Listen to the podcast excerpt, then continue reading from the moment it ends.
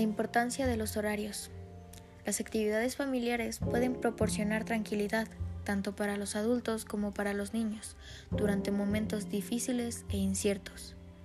Al igual que los adultos, los niños se sienten más seguros cuando sus actividades diarias son predecibles y familiares.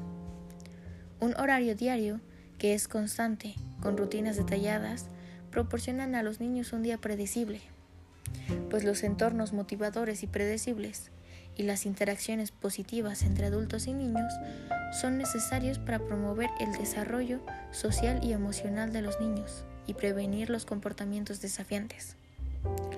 Se puede ayudar siguiendo horarios y rutinas claras y simples, pues una de las principales fuentes de estrés a la que nos enfrentamos es la infame la lista de pendientes.